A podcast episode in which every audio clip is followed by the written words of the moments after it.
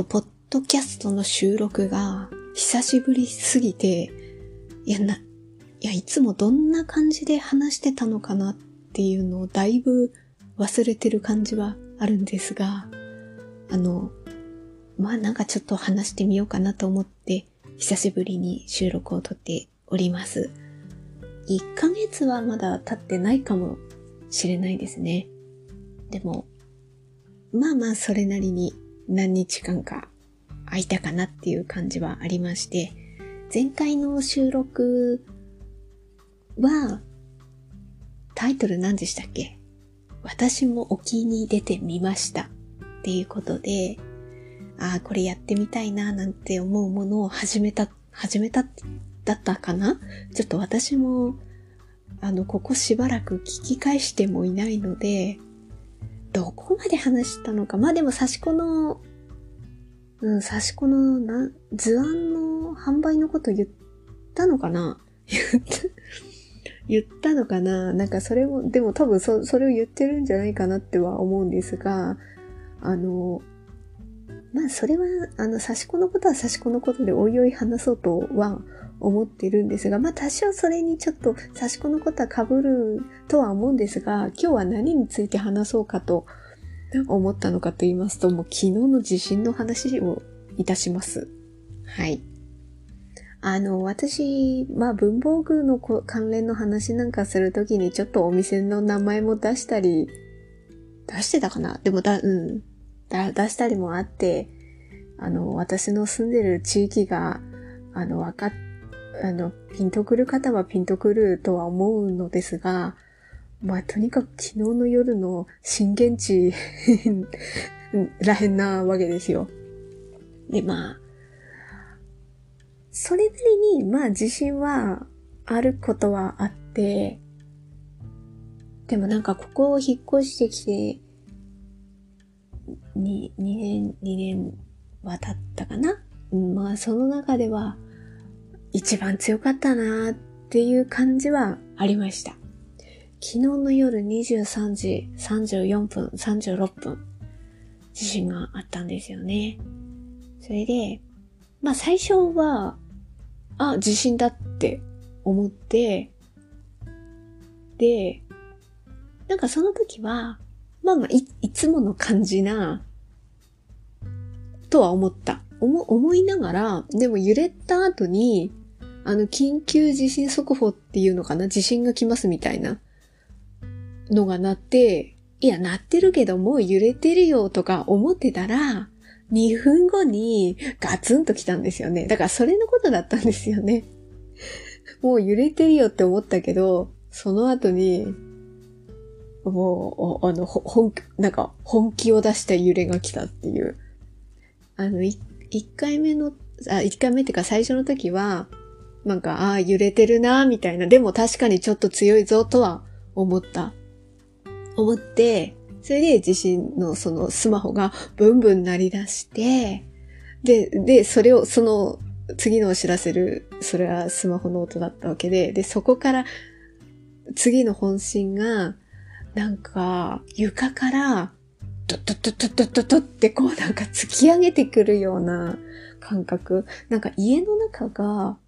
あのな、あの、工事中のような、うん、なんか揺れるっていう感じではなくて、地面からガッガッガッガッガッガッってこう突き上げてくるような感じの揺れというよりも衝撃、でしたね。なんか地面がずれるっていうか、あそれがもうダイレクトに響、響くですね。揺れるではなく響くっていう感じだった。で、まあ、響いて、で、最初の時はまだ立っていられたっていうか、立ったまま動けなかったっていうのが正解なんですけど、その後のその、あの、ガッガッガッガってきた揺れの時は、もう立ってもいられなかったっていう感じですね。それでしゃがみ込んで、なんか床を這いつくばうようにっていう感じ。で、その最初に揺れた時は、うちの猫はまだ余裕だったんですよ。まあ、まだ余裕だったけど、まあ、その時多分猫ベッドにいたのかな。で、揺れて、まあちょっと動揺したのか、爪研ぎに行って、爪研ぎのところでパリパリパリって爪を研ぎ、ちょっとあの、うちの爪研ぎって、なんて言うんですかね。あの、ちょっと広いんですよね、面積が。だからなんとなく爪研ぎの上でゴロンってできるくらいのスペースがあるので、なんか爪研ぎをした後にちょっとゴロンとしてこっちを見つめるみたいな余裕もまだうちの猫にはあったんですが、その次の本気の揺れの時はさすがにビビったらしくて、私、ふと気づいた時に、そのさっきまで爪研ぎにいたうちの猫がいなくて、あれ？って思ったら、もう賢いですね。こたつの下に潜ってました。まあでもこれって、正解ですよね。いや、なんかよくこう、地震があったらこう頭のなんか物が落ちてくるたりもあるから、何かの下に潜る的なことあったりしますけど、あ、あ、まんまちゃんとやってるな、みたいな感じで、こたつの中に潜って、そこでこう、ちょっと、びくつく感じかな。その後こう、まあ、落ち、もう落ち着い落ち着くっていうか落ち着いてはないんですけど、気持ちは落ち着いてないんですけど、あの揺れがちょっと収まったら、あの、うちの猫もこたつから出てきたんですけど、でもなんとなく物音がするたんびになんかビクッビクみたいな感じで、あ、やっぱ猫も感じるんだなぁなんて思いながら見ておりました。で、家の揺れとして、あ、家の揺れっていうか家の被害としては、かえってなんか関東の方が停電とか、あ、でもまあ何時間かで復旧はしたのでしょうか、多分。なんですけど、うちの方は停電とかそういうのもなくって、まあ電気、水道、ガス問題なくって、ただ、ああの揺れをけあの感じたから、何かあるとあれだなと思ったので、すぐあの、きれ、綺麗なっていうか、あの、おお湯、お湯じゃないか。とにかく風呂場に、あの、お水を溜めとこうと思って、水をジャーっと流して、あの、そこから夜20、0時ぐらいだったかななんかいろいろ動揺しながら、あの、実家に LINE とかして大丈夫だったとか、なんかそんなことを伝えながら、LINE とかを返し、返したりしたりして、はい、あの、やりながら水を溜めて、で、こう実質被害的なものは、物は確かにずれたり、家具がずれたり、あと落ちたっていうのは、かえって上に乗ってるものが軽かったから、ちょっとの揺れですぐ落ちてきたみたいな感じとかはあって、あと食器棚のコップというか、まあ、その場所、たまたまの場所とタイミングとで、あの、あの、その食器棚の中でコップが倒れたりっていうのはありましたけど、あそうですね。ちょっと器が何個か落ちたりはしましたけど、まあちょっと頑丈なものが落ちたので、あの割れるようなことはなかったですね。ただまあ、やっぱこの揺れでも、うちって食器棚っていうのがあまりなくて、食器入れてるのも、なんですかね、腰の高さぐらいというか、あの、よくね、自分の背より高いぐらいのカップボードなり、あったりする人は意識であるご家庭とかもあると思うので、あそういうのとはまた違って、ちょっと腰の高さぐらいな感じの、はい。あの、高さの低いものなので、そこまで倒れたりとかっていうのはなかったですね。だからまあ、自宅の家具の形状によってはあったかもしれないですね。あと、うち、あの、電子レンジとか入れてるなんていうか、棚も、ラック、ラック、シルバーラックとかありますよね。あれってこう床、床っていうか地面のところがキャスター付きで、ストッパーをかけたりはしてますけど、でもキャスターだから微妙にこう、なんか揺れたら動くみたいな感じがあるので、かえってちょっとその、まあ、10センチずれたりはしましたけど、そうやって、このタイヤが揺れることによって、こうガタンっていう倒れるのをかえって予防してくれたっていうのはあったのかもしれないですね。そういう形状の、ちょっとスライドしたがゆえに揺れをちょっと逃すみたいな。で、テレビもなんとか倒れずには済みました。でもそれもやっぱり、ね、もうちょっと大きいなテレビとかだったら、まあ、重さと、なんだろう、高さももうちょっとあったからパタンっていったのかもしれないですけど、うちのはそこまでね、大型のテレビっていう感じでもないので、ことなきを得て、そうですね、かえって軽いものがパタンパタンと落ちてきたぐらいな感じだったので、ね、よくなんか、いや、こんなぐちゃぐちゃで大変ですみたいな感じで写真を上げられたりする方たちもいらっしゃいますけど、まあ多分家の形状がそういう高さのあるものだったら、ああいう感じになった可能性はあったなとは思いました。まあ家の被害というか、被害っていうほどの被害ではなかったですけど、うちは。状況としてはそんな感じでした。で、次の日に、あ、次の日っていうか、もうその夜から、サイレンがなんかずっと遠くで鳴ってるんですよね。まあ、うちの近くっていうことはないんですけど、近くまで来たとかはないんですけど、ただ、でもある程度遠くでも、救急車っていうかパトカーあの、サイレンが遠くで方でずっと鳴ってるんですよね。あれがなかなか厳しいものがあるというか、これ今日の朝もそうだったし、っていうか今日一日中なんか遠くの方で鳴ってて、で、鳴ってもいるんだけれども、あまりにもそれを聞きすぎたがゆえに、なんか耳鳴りのようにずっと耳にこびりついているというか、いや、これは幻聴？いや、本当？みたいな、そんな感じに ちょっと練ってきてて、まあ、それがなかなか精神的に来るな、なんても、ちょっと感じたりはしております。で、今日ね、朝、あの、まあ、ど、もともと、今日買い物行こうと思ってたんですよ。あの、え、こういうことがあったからではなくって、あ、そろそろ冷蔵庫の食材をちょっと調達しようとか、なんかそんなことを思いまして、でも昨日のことがあったから、どっちにしろ今日行く予定でしたが、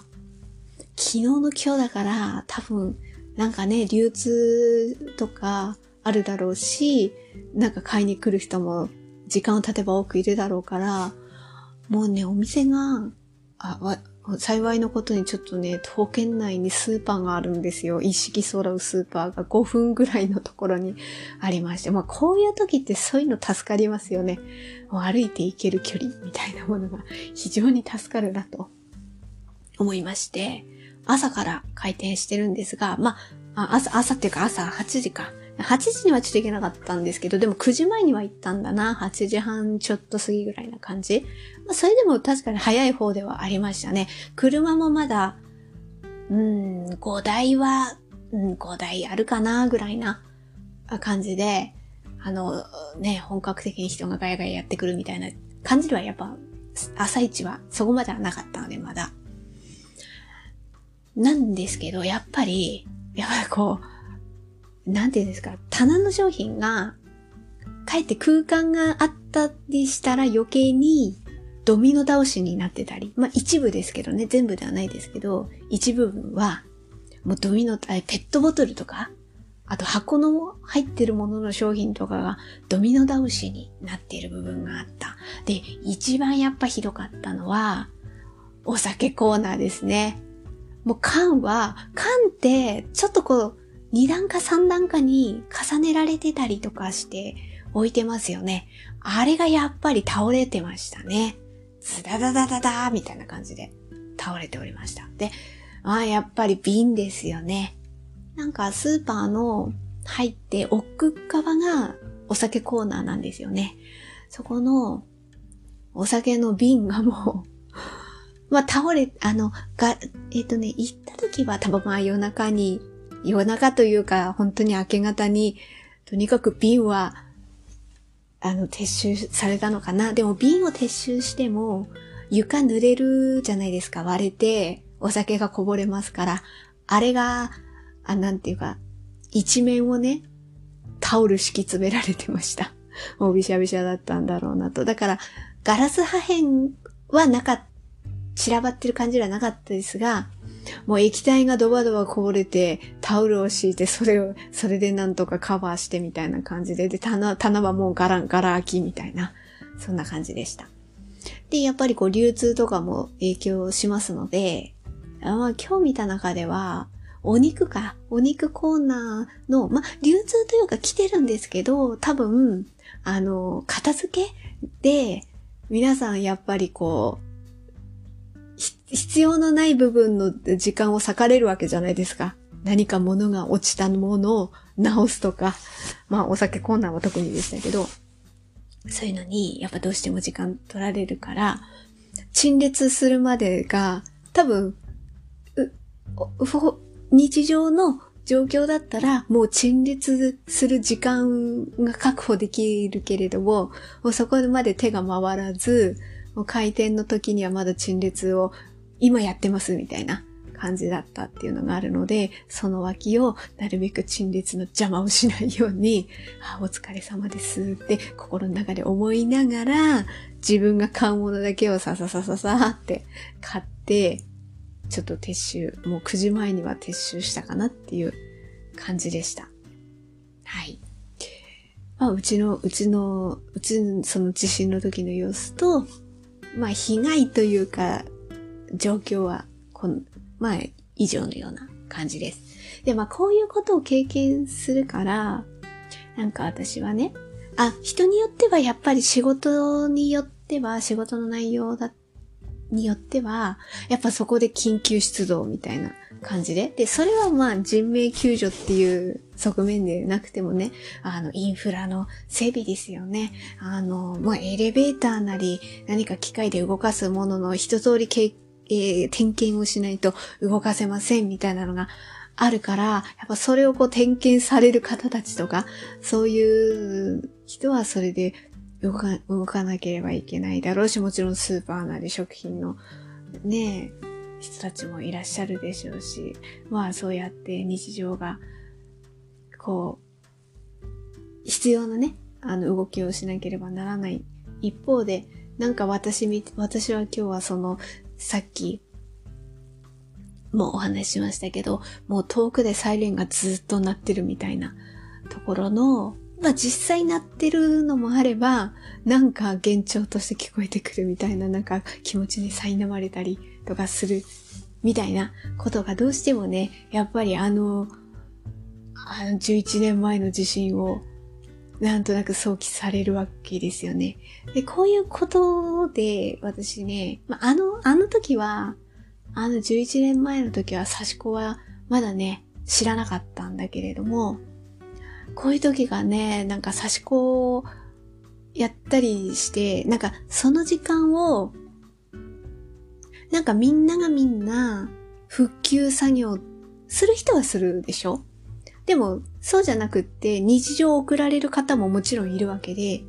でもなんか気持ちがざわざわする。そういう時にいかにその気持ちをやり過ごせるか、みたいな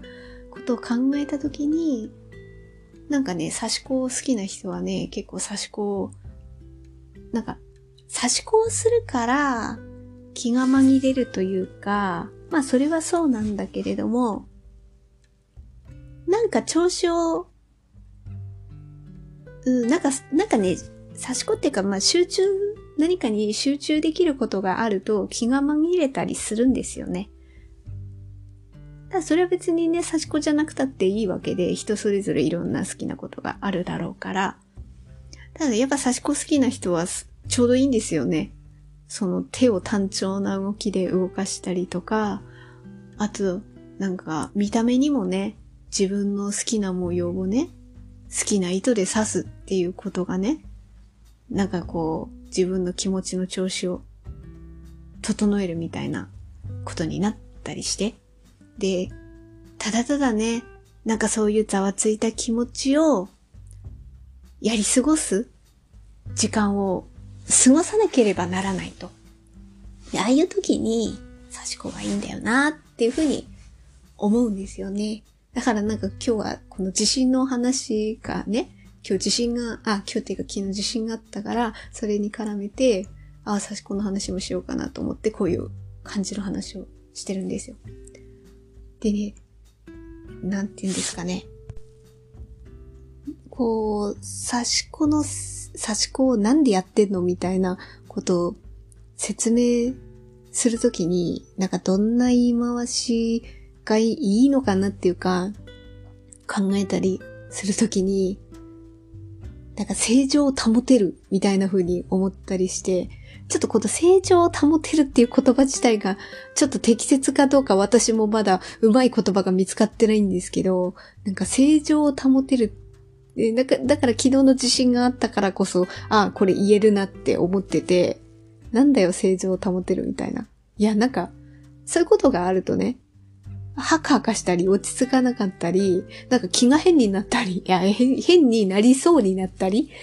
とかするんですよね。で、それをなんかね、踏み、踏みとどまらせるみたいな。だからまあ、言っちゃえばあんまり考えすぎないっていうことがいいんだろうなと思って。で、よく考えすぎだよみたいなことをね、言われたりとか、心配性だなみたいなこととか言ったって、言ったってそういう風に気持ち持ってかれる時だってあるわけで、で、その時に自分の意志で気をな、なんていうかな、元に戻すって、いや、できるときはできるけれども、その時の、なんか追い込まれ感とか、どんな悩みを抱えてるかとか、そういうことによって、ただそれ口だけで言って、で、自分のせ心の持ちようだけでどうにかなる時もあるけど、ならない時もあるわけで、その時にこう、何かをする。で、何がいいかなって思った時に、私、私は刺し子が良かったっていうことですよね。そう。それは人それぞれいろいろあってもいいと思うんですけど、だからこれやり続けたから余計にね、ああ、刺し子私ちょうどいいなって思ったりして、そんな特別な道具必要ないし、あの、持っていけるんですよ、刺し子って。あの、チャック袋とか、いろんな大きさで売ってますけど、ジジッパー付きの袋とか、ああいうのに布巾1枚入れてね、糸入れて、針でしょ？あと指抜き？まあ、糸通し？あと、ん？ハサミ？あ、ハサミ言ったかな？ハサミ？まあ、それぐらいなんですよ、結局は。そしたらね、それにね、一式入れたらね、まあ、たとえ場所がね、移動なんかでね、ちょっと場所変えなきゃいけない時だって、あの、パッと、その、なんか一式をね、なんか、ジッパー付きの袋とかに入れちゃえば、持っていけるんですよ。どこでもできるんですよね。それが、あの、準備されてればね。そんな特別に何かを、道具をね、揃えて、しかも重くないし、あと場所もね、必要ないんですよね。付近だったらね。あの、まあ、差し子をするって言ってもね、どのサイズのものにやるかによってはもちろん場所、あの、大きなタペストリーみたいな感じのものだったら、まあ、それなりに対策に挑まれる方もいるから、そういうわけにはいかないけれども、まあなんか私なんかはひたすら付近やってる人なので、それだったら、いかようにでも持ってけるし、そういうのがあの、差し子はできるんですよね。それがいいなと思って。だから私ね、なんかね、図案をね、作って、あ、こういうのもちょっと重要あんじゃないかな、みたいな風に思って。あの、私、まあこれは、ね、あの、聞いてる人で本当に本当に一握りの一握りぐらいはね、私の差し子のアカウントを知りつつこれも聞いてる人いるかもしれないけれども、まあもともとね、聞かれてる数が少ないのであんまりいないとは思うんですけど、でもね、どうなんですかね、ポッドキャストとか音声配信とか流行ってきたら差し子で検索する人いるかもしれないですからね、バレるっちゃバレますよ。私差し子のアカウントからはそんな積極的にリンクしてないですからね。あの、文房具用のアカウントからはリンクしてますけど、差し子は差し子のアカウントで独立させてはいるので、でも、あ、全然もう聞いていただいて、ね、たまたま、ああ、あのインスタの人だって思っていただける分には全然それはそれで構わないんですけど、ただ積極的にアナウンスしていないっていうだけの話であって、あの、なんか聞かれたら嫌だとかそんなことも全然ないんですけど、あの、もし聞かれてる、聞かれてる人がいたらありがとうございますっていう感じはあるんですけど、なんか差し子のそのインスタグラムとかを見ていただければわかるんですけど、あの、そっちでもね、販売のことだけは音声で、映像付きの音声で話したりはしてるんですよ。ちょっとね、販売のことを文章だけで説明するっていうにはなかなか難しくもあり、その販売のことだけは音声で喋ろうみたいな。でもなんかすごい自意識がそれまでもあって、あ、それって何かっていうと、お前が刺し子の何を語れんだみたいなね。いや、十何年刺し子歴ありますみたいな 方がね、いらっしゃるわけじゃないですか。もう人生の大先輩がね、いらっしゃるのに、お前何語れんだよっていう風になっちゃう自意識にね、苛まれるんだけど、でも、なんか話すことって、結局販売に関することだから、あの、な、なんていうの？あの、差し子の何たるかじゃなくって、こういう感じで販売してますっていうことだけ話そうと思って、そこの部分だけ話してるんですよ。だからまあまあまあ、それだったらいいかなと思って音声にしたんですけど、うん、なんかね、ほら、だからさっきもね、あ、さっきちょっと話がぶつ切れになってしまうと飛んじゃいましたけど、なんかこうやって気持ちがざわざわして、なんか正気をね、保てるためにはって思った時に、そうやって手を動かすし、気を反らせ、ることがね、私は良かったなと思った時に、でもね、ああいう時って、模様を刺す分にはいいんですけど、模様を刺すためには、付近仕立てなきゃなんないんですよ。あの工程が、なかなか、こう気持ちがざわざわしてる時に、それこそ、さらしを何センチか測って、さらしを切ってとか、図案書くところからやるっていうのもなかなかしんどかったりとかもするし、あとまあ、きっとね、あるでしょ？あれを刺すっていうのもあるけれども、人によってはね、点々になってるんですよ。ホビーラホビーレさんとか、あの、線のところがね、点々になってるから。だから人によってはその点があるから、目安になって刺しやすい。まあ、同じようにね、針目とかそういうことを、をこう一定に保てるっていうふうに思って刺される方もいるのはわかるから、それはそれでいいんですけど、一方で、あの点線があることによって、よりちょっと自分のこう、なんか好きな針目とか、あと例えば糸の太さを変えたときに、いや、この針目よりもうちょっと広く取りたいなり、狭く取りたいなり、微調整ができないわけですよ。でもまあ、一目差しだったらできないんですけど、模様差しだったら、そういう微調整とかはできたりするわけですよ。そういうのがあの点々があるとかえって難しいっていう場合もあったりもするし、あと、どっちにしろキットの買っても、周りをこうね、完成させるためには仕立てなきゃいけないから、あの工程がざわざわしてる時に、なんかアイロンで、あの、こう折り目をつけて、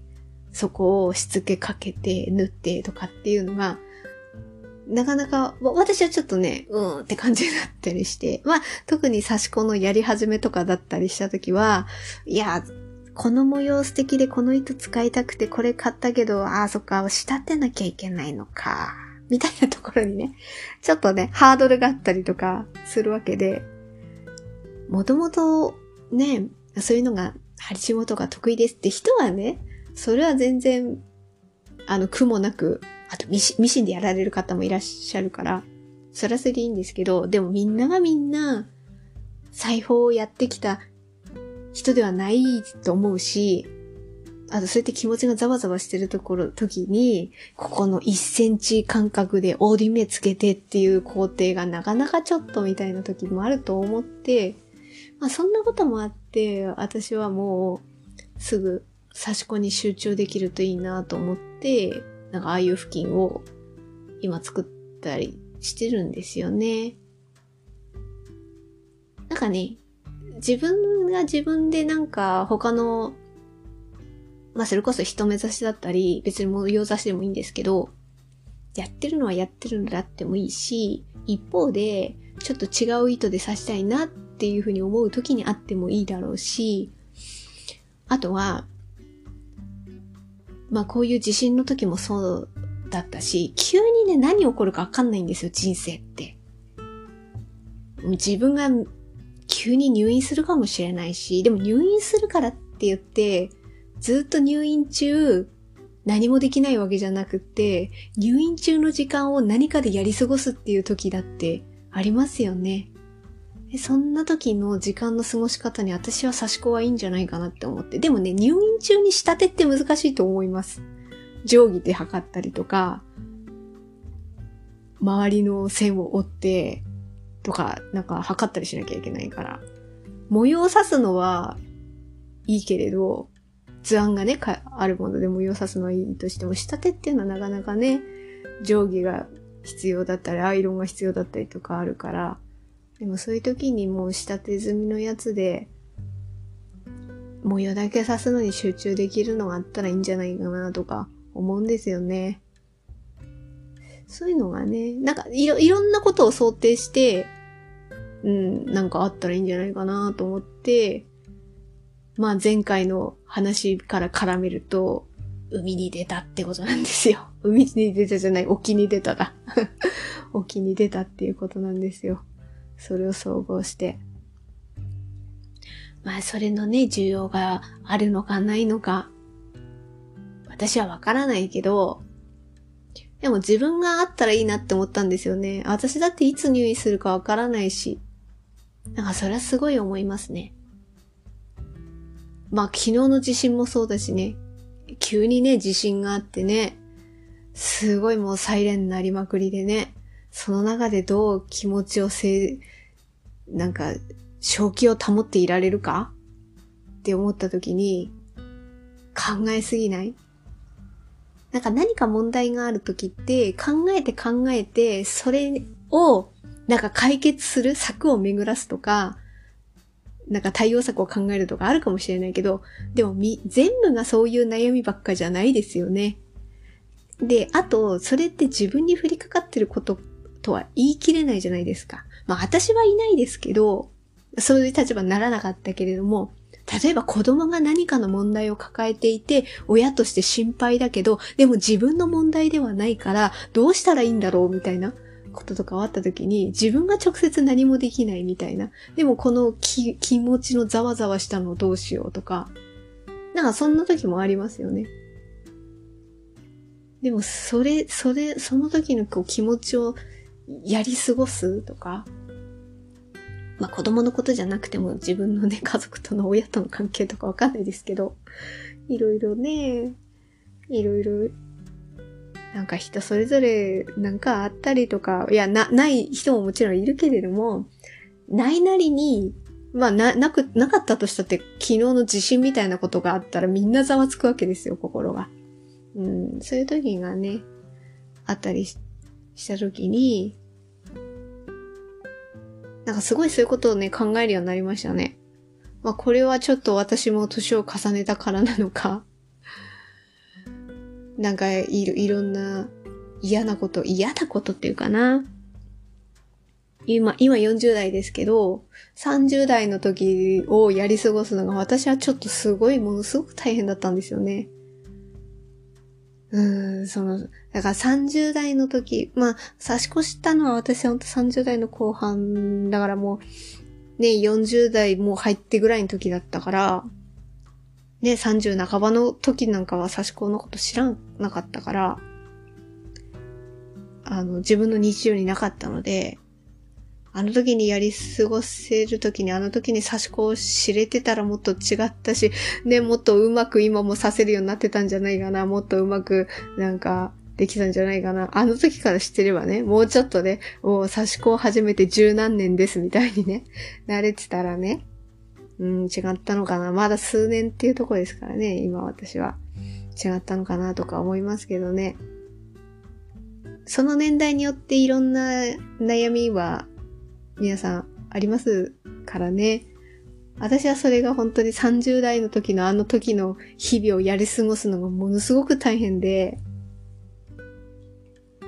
まあそれは私はね、あれですよ。まあちょこちょここのポッドキャストの過去の配信でも言ってますけど、あの子供の話ですよね。やっぱ30代のみんなの分岐点って結婚するかしないか子供を産むか産まないか。まあそれは20代ぐらいから関わってきますけど、合わせ変がものすごく分岐をしていって、で、自分がそれを望んで、まあ望んで進んでも悩むわけですよ。まあそれもあるんだけれども、望んでない道を選ばざるを得ない苦しみっていうのもあるわけですよ。で、で、私はそっちだったんですよね。望んでない道を選ばざるを得なかった。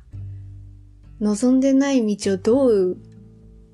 生き抜くかっていうところ。それがね、なんか望んでない道って言うとちょっとね、言い方きついかもしれないですけど、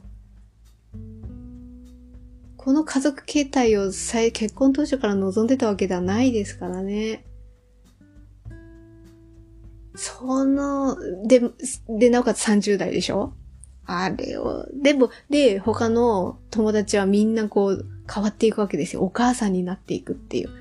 あの時の気持ちを本当やり過ごすって本当に大変でね。本当に、あの時に差し子を知っていたかったなって、まあこれはたらればですけどね。でも知ってたからどどうだったんだろうでもまあね、知ってたらもっとうまくさせるようになってたかな。もっと自分の納得のいく張り目を、張り目っていうか差し子ができてたかな。でもまあ、とは言っても、あの、始めた頃に比べれば私も自分なりに、あの、それなりに、自分の中でね、他の人と比べてではなくて自分の中で、ああ、できるようになったんじゃないかなっては思ってはいますけれども、まあこれもいる、た、ちょっとたらればを語ってしまいましたね。まあちょっと久しぶりの、ポッドキャストで、なんか昨日ので地震のごたごたがあったからそれに絡めてちょっとなんか正気を保つっていうテーマに移動してダラダラ話してしまいました。はい。ということで今回はちょっとこの地震のあありましたっていうこととまあそれに絡めてやっぱちょっと私は刺し子は大事な、大事だなっていうふうに思って。でまあ、まあ刺し子の話はこんな感じでやってますっていう、これまでちょっと前回の話から時間が経ってた流れかなんかはまたそのうちおいおい話そうかなとは思っておりますが、まあ、そうですね。うん、ちょっと刺し子は頑張りたいですね。なんかこうちょっとね今日結構なんだろう。あの、全然、あの、生活はね、普通にできてるんですけど、ちょっとサイレンがすごい私しんどくって、横になってることも多かったんですけど、うん、ちょっとね、なんか今こうやって話せて、うん、なんかちょっと落ち着いてきましたね。ちょっと配信ね、あの、これを実際にアップできるのはもしかして明日かもしれないので、昨日とか今日とか言ってたの、ちょっと日にちずれますね。今話してるの3月17の夜中です。はい。23時台です。はい。ちょっと話しててちょっとね、あの日にちがちょっとおかしな感じになってしまうのでちょっと申し訳ないですが、はい。ということで、そんな感じのことがありました。ちょっと38分も長めに話してしまいましたが、ちょっとあの、こう、私もこうやって一回気持ちを話すことで、なんとかちょっと気持ちが落ち着けたかな。うん。大丈夫は大丈夫なんですけどね。うん。やっぱちょっと気持ちがざわざわしたっていうのは確かにあったかもしれないです。はい。ということで、聞いていただいてありがとうございました。